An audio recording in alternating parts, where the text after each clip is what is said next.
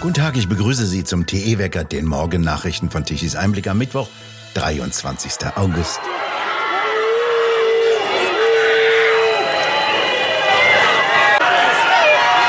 So wurde am Dienstag der derzeitige Bundeskanzler Olaf Scholz in Düren begrüßt.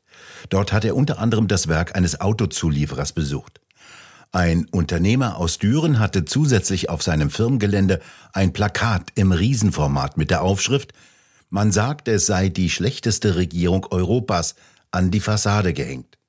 Mit diesen deutlichen Worten wollte Michael Hess, der Firmenchef des Traditionsunternehmens Karl Kraft und Söhne in Düren, seinen Frust über die Ampelkoalition äußern. Der Unternehmer sieht den Doppelausstieg aus Kohle und Atomstrom kritisch und warnt vor einem möglichen Blackout. Auf dem Plakat ist nicht nur das Statement zu sehen, sondern auch Fotos von Kanzler Scholz und weiteren Kabinettsmitgliedern. Erst im Juni hatte der Unternehmer mit einem ähnlich großen Plakat gegen die beiden grünen Minister Baerbock und Habeck gewettert. Darunter der Satz, wenn ein Clown in einen Palast zieht, wird der Clown kein König, sondern der Palast wird zum Zirkus. Im Bundestagswahlkampf 2021 rief Hess mit einem Plakat dazu auf, wählen zu gehen, aber bitte nicht die Grünen. Und so wurde in Düren Scholz verabschiedet, als er das Rathaus verließ.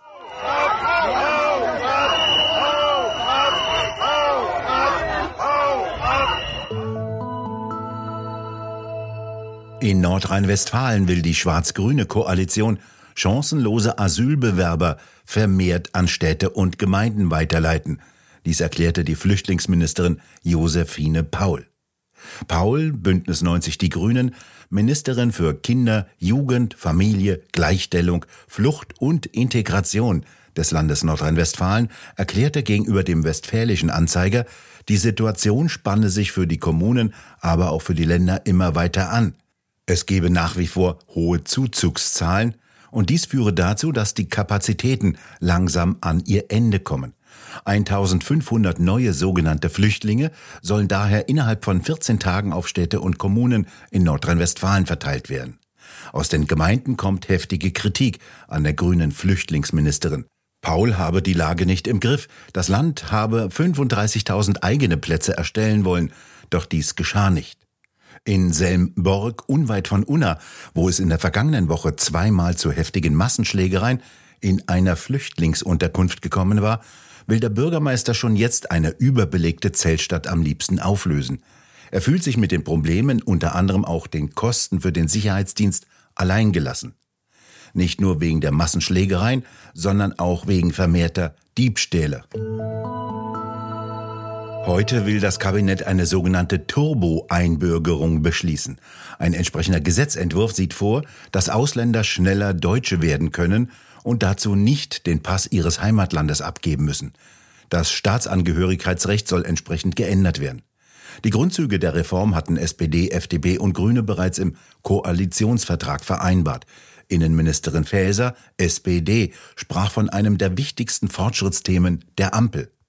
Mehr als zwölf Millionen Menschen mit Migrationshintergrund leben hierzulande ohne deutsche Staatsbürgerschaft.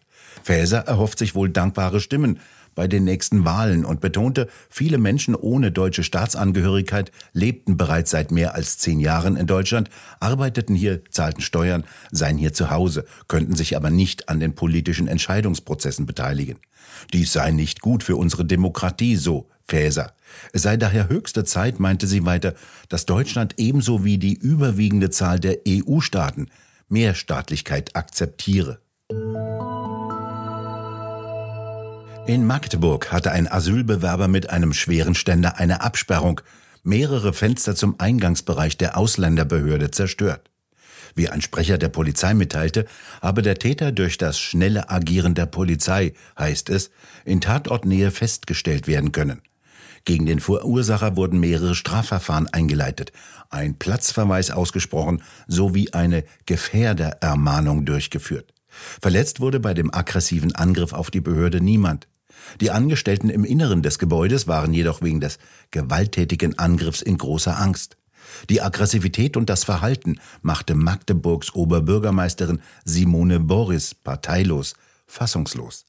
Heute sei ein weiteres Mal eine Grenze überschritten, meinte sie. Die psychischen Folgen für die Beschäftigten könnten noch nicht abgeschätzt werden. Bereits im März dieses Jahres versuchten mehr als 20 Personen in die Ausländerbehörde gewaltsam einzudringen.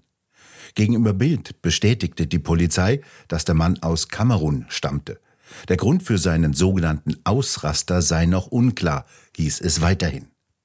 Die Ausländerbehörde in Magdeburg blieb aufgrund der Schäden am Dienstag geschlossen. Ab heute kann sie über einen gesicherten Nebeneingang wieder betreten werden. Neue Ölfunde im südhessischen Riedstadt verkündete die Firma Rheinpetroleum. Das Öl sei in einer Tiefe von 1700 Metern gefunden worden. Die erdölführenden Schichten seien mächtiger als vor der Bohrung angenommen. Erste Laboruntersuchungen würden auf ein interessantes Vorkommen hindeuten, so das Unternehmen mit Sitz in Heidelberg. Sowohl hinsichtlich der Menge als auch der Qualität läge es über den Erwartungen. Es sei leicht, schwefelarm und reich an wertvollen Inhaltsstoffen, teilte die Firma weiter mit. Das Öl solle nicht verbrannt oder verheizt werden. Es ist dem Unternehmen zufolge aufgrund seiner Qualität für eine industrielle Weiterverarbeitung geeignet. So würden unter anderem Arzneimittel oder Kunststoffe damit hergestellt. Das Öl komme in Riedstadt wie ein Schwamm im Gestein vor und liege nicht als eine Art Ölsee in der Erde. Mit einem 35 Meter hohen Bohrturm soll zunächst eine Probebohrung bis in eine Tiefe von 1,7 Kilometern abgetäuft werden. Zunächst sollte senkrecht in die Erde und dann in südwestliche Richtung gebohrt werden. Die genehmigte und überwachte Bohrung bestehe aus teleskopartigen, ineinanderliegenden Rohren, die mit einem Spezialzement abgedichtet würden.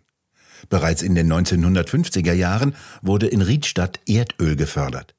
Die 2004 gegründete Rheinpetroleum fördert bereits Öl in dem Gebiet. Rund 100.000 Liter würden wöchentlich in die Raffinerie nach Karlsruhe transportiert, um dort das Öl aufzubereiten.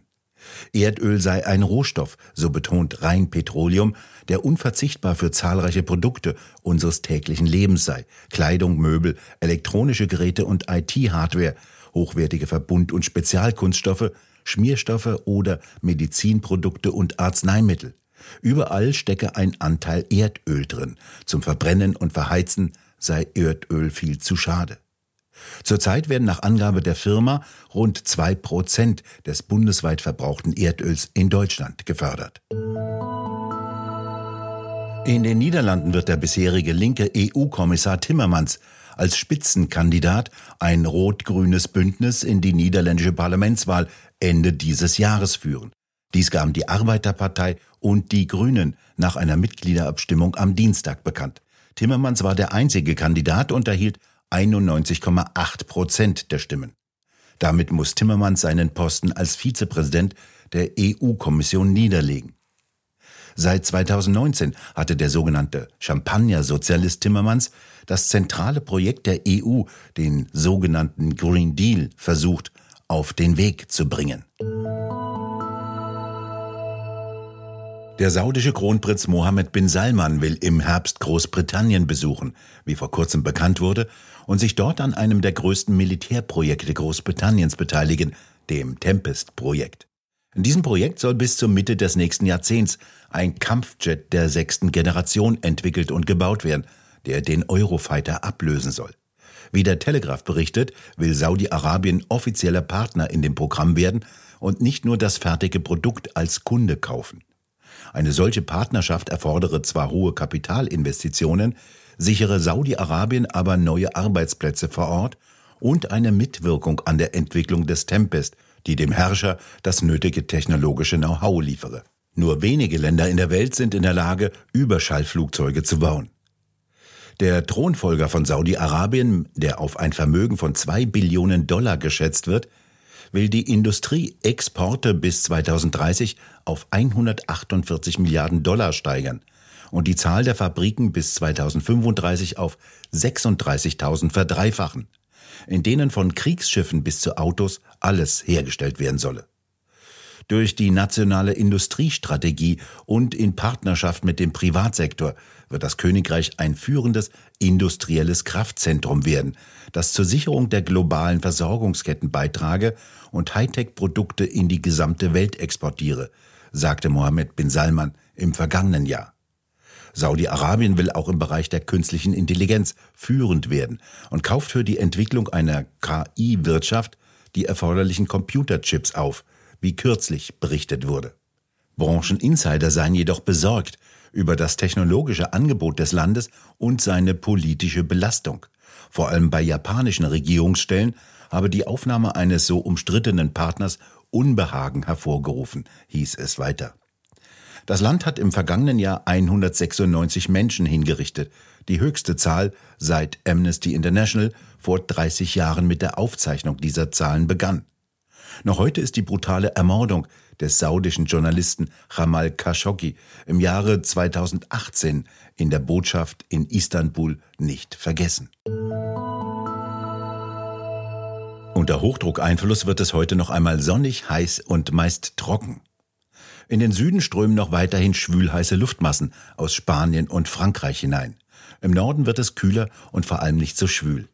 Die Temperaturen bewegen sich im Norden von 22 Grad wie in Schwerin und 23 Grad wie in Hamburg, über 29 Grad wie in Dresden bis hin zu 35 Grad im Süden im Breisgau. Ab Donnerstagabend und in der Nacht zum Freitag könnten sich nach einem sonnigen Tag im Westen erste Schauer und Gewitter entwickeln. Doch da sind sich die Wettermodelle noch nicht sicher.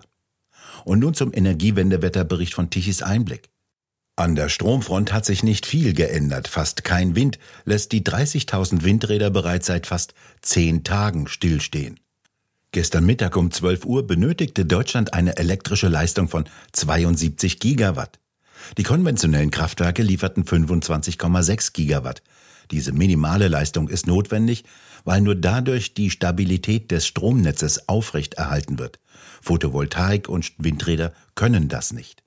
Die Photovoltaikanlagen lieferten gestern um 12 Uhr mittags 36 Gigawatt an elektrischer Leistung. Aber bereits ab Nachmittag sank die Leistung ab und ab 19 Uhr war Schluss. Den gesamten Tag über musste Deutschland Strom importieren. Abends um 18 Uhr eine Leistung von 8,8 Gigawatt zu einem sündhaft teuren Preis von 206 Euro pro Megawattstunde um 20 Uhr. Weder Windräder noch Sonnenzellen hätten die Stromversorgung Deutschlands übernehmen können. Verwundern kann das eigentlich nur Leute wie Habeck oder Energiewende-Sirene Claudia Kempfert, die 100.000 Windräder fordert. Wir bedanken uns fürs Zuhören. Schön wäre es, wenn Sie uns weiterempfehlen. Weitere aktuelle Nachrichten lesen Sie regelmäßig auf der Webseite tichiseinblick.de und wir hören uns morgen wieder, wenn Sie mögen.